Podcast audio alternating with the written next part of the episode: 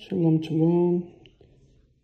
Vamos a hacer un poco de lectura y análisis de una parasha pasada, una porción pasada, la de Génesis.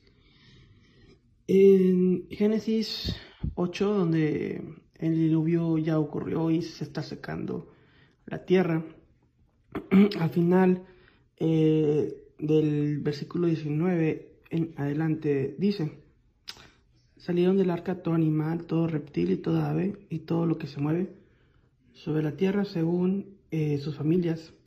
Y construyó Noé un altar a Hashem y tomó de todo animal limpio y de toda ave limpia y ofreció holocaustos sobre el altar. Entonces, vemos en el versículo 20 que existe una noción de impureza y pureza eh, ritual eh, en los animales eh, la que después se dio eh, ya en ley en Levíticos 11, pero aquí en Génesis eh, lo está haciendo solamente para holocausto. Muchas personas dicen, bueno, pues es que mira, vete a Génesis, Génesis 8 y ya está el concepto de pureza e impureza.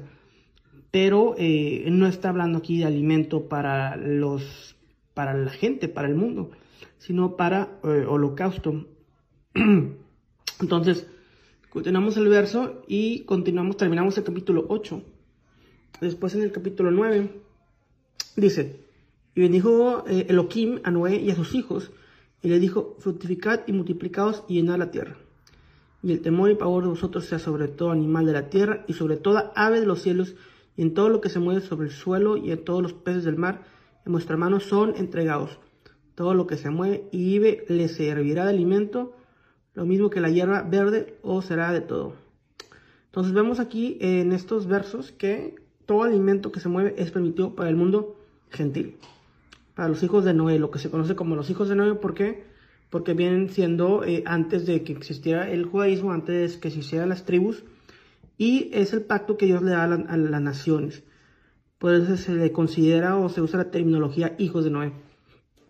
Y luego continúa el versículo 9, solo que no comes de carne con su vida, que es su sangre.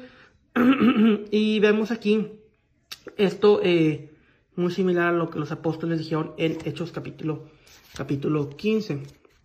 Entonces, bueno, muchos, eh, muchos eh, en raíces hebreas o judaizantes, como me gusta llamarles, dicen, bueno, pues es que Dios ya permitió, permitió todo en Levíticos 11 dice la Torah, tenemos que seguir la Torah.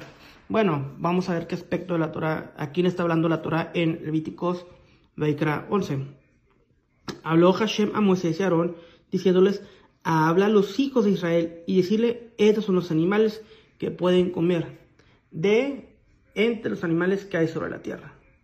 ¿Ok? Entonces, Levítico 11 dice, el versículo 2, habla a los hijos de Israel, Benei Israel. ¿Ok? Entonces, eh, y, es cuando hacen una, selección de alimentos eh, que puedes comer y que no, no pueden comer el hijo de Israel, el judío. Y en Génesis 9 vemos la ordenanza de que el, las gentiles o todas las naciones les es permitido comer cualquier alimento.